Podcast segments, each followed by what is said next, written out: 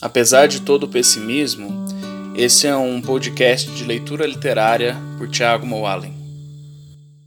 Eu vou ler o poema Leão Marinho, do Carlos Drummond de Andrade.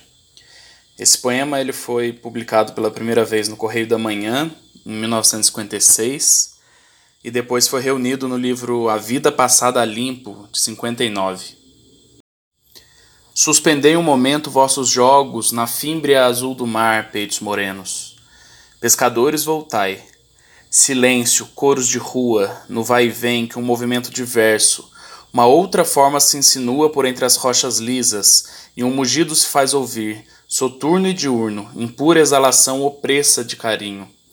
É o louco leão marinho que pervaga, em busca sem saber como da terra, quando a vida nos dói, de tão exata, nos lançamos a um mar que não existe.